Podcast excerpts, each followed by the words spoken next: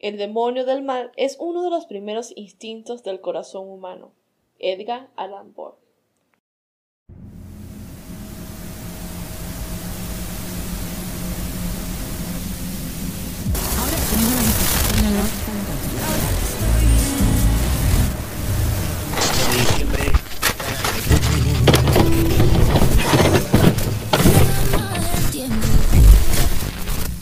Obvio, Lucila. Cuando pensamos en asesinos en serie, lo primero que pensamos es que alguien que está de mal de la cabeza. Un monstruo que es terriblemente organizado, que sigue un patrón para cazar a sus víctimas, sin sentir ningún arrepentimiento. Pero ¿qué pasa cuando aquellos patrones son irregulares o simplemente no existe patrón? Algunos no dejan ni siquiera una pista, dejando así a los criminales en plena libertad, sin temor alguno, paseando por donde vivimos, jugando en los parques, mientras da a la casa de su nueva víctima, como un lobo con sed de sangre disfrazado de oveja entre el rebaño. Ricardo Leiva Muñoz Ramírez, o mejor conocido como The Night Stalker o el acosador nocturno, fue un asesino en serie estadounidense que mató a 14 personas en la ciudad de Los Ángeles entre 1984 y 1985, apodado así por la misma prensa. Y este, señores, es nuestro tema de hoy.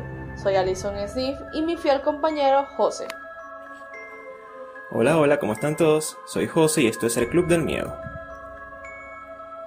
Nació el 29 de febrero de 1960.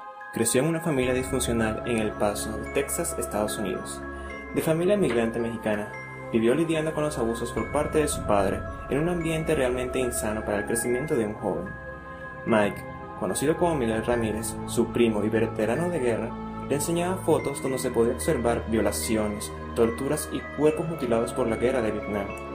Esto solamente pavimentó el camino del joven, a un camino lleno de locura e intoxicación. Un dato interesante es que Mike asesinó a su esposa de un tiro. Dicen que la sangre de la mujer salpicó en la cara de Ramírez. Puede que esto haya sido una de las cosas que le haya despertado su sed de sangre. Mike no fue preso, ya que dijeron que había sido por problemas mentales, más que todo por estrés postraumático de la guerra, y solo duró cuatro años en una institución mental. Siendo tan solo un niño, sufrió un golpe bastante fuerte en la cabeza, causándole este ataques epilépticos e irónicamente causándole un miedo a la muerte, y dicho temor lo superó con las constantes visitas al cementerio, lo cual hizo que se le romantizara la muerte. En la adolescencia se vio envuelto en un grupo de satanismo, lo cual más tarde diría que a la hora de los asesinatos una fuerza maligna lo poseía brindándole fuerza para cometer tales crímenes, dejando así símbolos satánicos que figuraban en las escenas de los crímenes. Pero la verdadera pesadilla sería cuando se mudara a Los Ángeles, donde se dio a conocer sus 14 víctimas, 14 allanamientos de morada, peleaciones forzadas, 9 violaciones de los cuales 3 fueron unas menores de edad, y 5 intentos de asesinato, 4 actos de sodomía, 2 secuestros y 5 robos. Ramírez tenía tan solo 24 años cuando comenzó sus asesinatos. Su modus operandi oscilaba entre el asesinar de manera organizada sin dejar pista y matar sin cuidado, creyéndose amparado por Satanás, dibujando signos satánicos en las paredes, comiendo en las casas de sus víctimas, robándole el dinero que llevaban encima y dejando las armas homicidas en el lugar del crimen. Su juego preferido era salir a cazar, acompañado con un Walmart. Al principio solo golpeaba y violaba, dejando incluso a la mayoría de sus víctimas con vida, pero después se hizo más sádico. Por ejemplo, mataba a los hombres, violaba a las parejas de ellos y después las mataba, con excepción de dos casos. Vamos a hablar ahora sobre las víctimas. El primer asesinato. Faltaba poco tiempo para que Ramírez progresara y pasara del robo a la violencia. Su primer asesinato conocido ocurrió el 28 de junio de 1984. Tras consumir cocaína, salió de la casa, tomó el auto y se detuvo afuera de una vivienda ubicada en la calle Glaze Park. Allí vivía una anciana de 79 años llamada Jenny Banker. El asesino entró por una ventana, atacó a la mujer, la agredió sexualmente y la apuñaló en múltiples ocasiones. Su segundo asesinato se basó en sus siguientes víctimas, que llegaron el 17 de marzo de 1985. Ramírez se dirigió a la casa de una joven de 22 años llamada María Hernández. La chica vivía con una compañera de nombre Dale Okazaki. Atacó a Hernández en la cochera, pero al dispararle a la chica, instintivamente colocó su mano y la bala rebotó en las llaves. La víctima cayó al suelo fingiendo estar muerta. En un descuido del asesino logró escapar. Sin embargo, su compañera no tuvo tanta suerte. Al escuchar el disparo, Okazaki se escondió, pero en un momento se asomó a su escondite y el asesino la vio y acabó con su vida. Para aquel momento ya había despertado completamente el monstruo que habitaba dentro de él. No, satisfecho con aquel ataque, esa misma noche asesinó de un disparo a Silent Jim, Hablemos del asesinato del matrimonio en Sazara. Con tan solo 10 días del ataque, el 27 de marzo, Ramírez asesinó al matrimonio. Se trataba de Vicent Sazara, un inmigrante italiano de 64 años, dueño de una pizzería, y su esposa Maxine, de 44 años, tal como solía hacerlo con los hombres, fue asesinado primero de un disparo. Luego se tomó su tiempo con la mujer. Primero la atacó sexualmente y posteriormente la apuñaló hasta la muerte pero no conforme con ello, Ramírez la torturó sacándole los ojos. Años después aseguraría con desdén que la víctima se encontraba viva después de lo ocurrido. Para ese momento las autoridades ya habían puesto en marcha una operación policial a gran escala, sin embargo la investigación no dio frutos. El problema radicaba en que el asesino realmente no tenía, no tenía ningún patrón, a veces robaba a sus víctimas, otras veces les disparaba y también les apuñalaba. Hablemos sobre el asesinato de William y Lily Doyle. En abril de 1985 volvió a atacar. Sus víctimas fueron William y Lily, una pareja de ancianos de 66 y 63 años. Ramírez irrumpió en la casa y le disparó al hombre. Enseguida subió a la habitación donde se, se encontraba la esposa gritando. La amenazó y la golpeó. La llevó hasta donde se encontraba el marido agonizando para que lo viera. Posteriormente le obligó a que le entregara dinero y las joyas. La llevó nuevamente a la habitación, donde la desvistió y salvajemente la violó.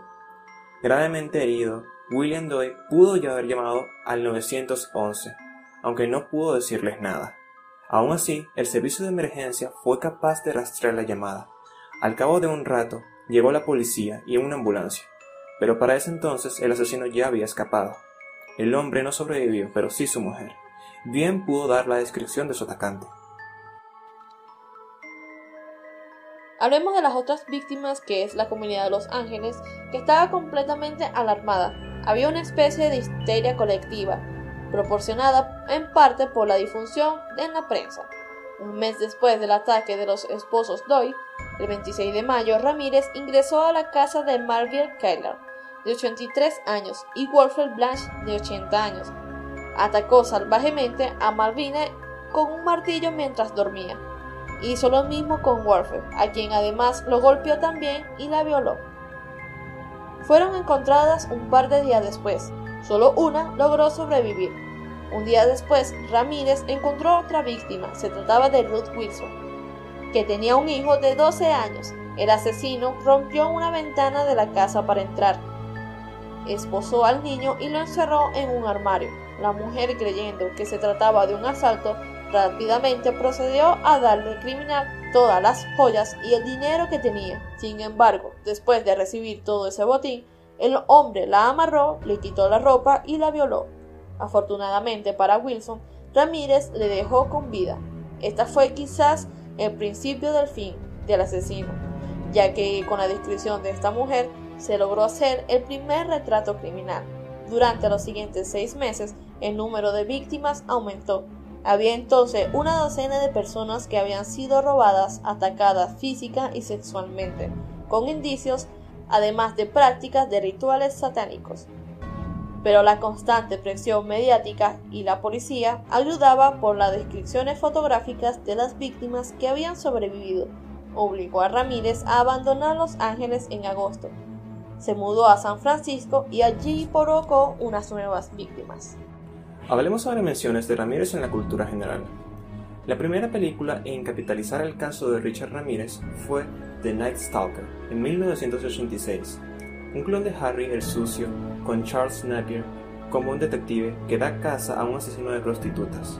El villano, aunque está inspirado en Ramírez, se llama Chuck Summers y es interpretado por Robert Siddart, famoso por ser el antagonista de la trilogía Maniac Cop.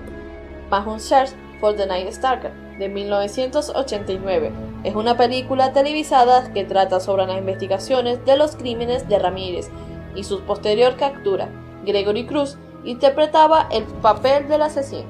En 1960 se rodó La Noche del Diablo, un tráiler de, de, terror con Lou Diamond Phillips y Jeff Corber como el asesino. La película trata sobre un policía que captura el asesino del Pentágono, quien, tras morir ejecutado, vuelve a la vida y posee a personas para acabar con el policía que lo llevó a la muerte. En el 2002 se entrenó The Night Stalker, El Maníaco, un film de bajo presupuesto escrito y dirigido por Chris Richard, basados libremente en los asesinatos de Richard Ramírez. Este se llama como simplemente The Night Stalker en la película y es encarnado por Bert Roberts. El personaje de Richard Ramírez aparece en el cuarto episodio, The Devil's Night, de la serie American Horror Story, Odell, en 2015. También vuelve a aparecer en la novena temporada de la misma, que se titula American Horror Story 1984, como parte del elenco principal. En diciembre de 2020, Netflix da a conocer el tráiler del documental de Night Stalker, The Hunter for Serial Killer, estrenado el 13 de enero del 2021 pero no solo en películas, sino que también podemos escuchar del asesino en algunas canciones. La canción The Night Stalker del grupo mexicano The Death Metal Inception está basada en los asesinatos cometidos por él. Tiggy Ramírez, el nombre artístico del actual bajista de la banda Marilyn Manson, cuyo nombre real es Jordan Weiss, es una combinación del nombre del modo Tiggy y el apellido del asesino serial. Fue mencionado también en la canción de Kamikaze del rapero estadounidense Eminem del álbum del mismo título, lanzado en septiembre de 2018.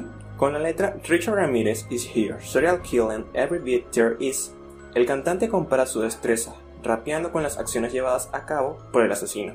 Existe un sello discográfico chileno independiente del metal extremo llamado Swear to Satan, aludiendo a la frase que utilizaba Ramírez al sorprender a sus víctimas antes de atacarlas. La banda de death metal venezolana Kruger tiene un tema haciendo clara referencia a la vida y asesinatos cometidos por Ramírez. Pero bueno, estas no son las únicas, hay muchas más. Bueno, empecemos ahora con los arrestos y condenas. El fin de Ramírez llegaría a su siguiente ataque el 24 de agosto de 1985. Atacó a William Cars y a su novia. El hombre lo hirió gravemente de un disparo y luego buscó a la chica. Tras desnudarla comenzó a violarla. Posteriormente la amenazó con el arma pero decidió no matarla y la joven llamó al 911. Un vecino que había visto el vehículo del asesino le pareció sospechoso y anotó el número de la matrícula. Al día siguiente le dio los datos a la policía, las autoridades ubicaron el vehículo, pero no al criminal. En el análisis de las huellas finalmente pudieron darle rostro y nombre al acosador nocturno. Al buscar en sus bases de datos, descubrieron a Richard Ramírez, informaron a los medios de comunicación y esto se difundió con una fotografía del asesino. El regreso a Los Ángeles y la detención. El 31 de agosto de 1985, el criminal decidió regresar a Los Ángeles en autobús. No tenía ni idea de que había sido identificado por la policía, así que estaba completamente desprevenido. Aunque la estación de autobuses estaba llena de policías, pudo lograr escapar, pero en la calle pronto fue reconocido por las personas.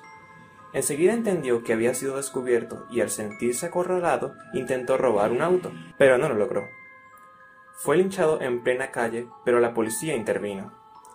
Tras su detención, Ramírez aseguró que no era el asesino e hizo todo lo posible para retrasar el juicio. Inicialmente fue acusado de 14 asesinatos y 31 delitos asociados a su matanza. Sin embargo, debido a que cambió de abogado en varias ocasiones y el hecho de que sus crímenes habían sido en varios lugares, le trajo problemas de jurisdicción y algunos de los cargos fueron rechazados para acelerar el proceso. Ahora hablemos de la sentencia. Casi tres años después de su detención, el 22 de julio de 1988, comenzó el proceso para seleccionar el jurado. El caso tomó un año completo debido a que la cantidad de testigos y evidencia que había. Finalmente fue sentenciado a 19 penas de muerte el 7 de noviembre de 1989. Fue recluido en la prisión de San Quentin en California pero el asesino no murió por su condena, falleció a causa de una insuficiencia hepática el 7 de junio del 2013, a los 53 años de edad, habiendo ya pasado 23 años desde que fue condenado a muerte. Pero hablemos también del perfil psicológico de Ramírez. Durante el juicio, la defensa trató de que se considerara a Ramírez como una persona mentalmente perturbada. Sin embargo, esto no sirvió para evitar su condena. Los psicólogos indicaron que el criminal no encajaba en el grupo de los asesinos normales. Y es que sabía bien que se había tenido una niñez y una adolescencia problemática, no seguía un patrón específico, sus víctimas eran de ambos sexos, de diferentes razas y edades. Bueno, esto fue todo el video por hoy. Espero que les haya gustado. Suscribirse a mi canal de YouTube. Salgo como Alison Sniff comenten y compartan con sus amigos. Y recuerden apoyar el podcast Cruz del Miedo. Si quieren apoyar para que podamos seguir trabajando más rápido, guiño guiño. Eh, abajo en la descripción le dejamos varios enlaces. Sin más que decir, recuerden que a veces la realidad supera la ficción.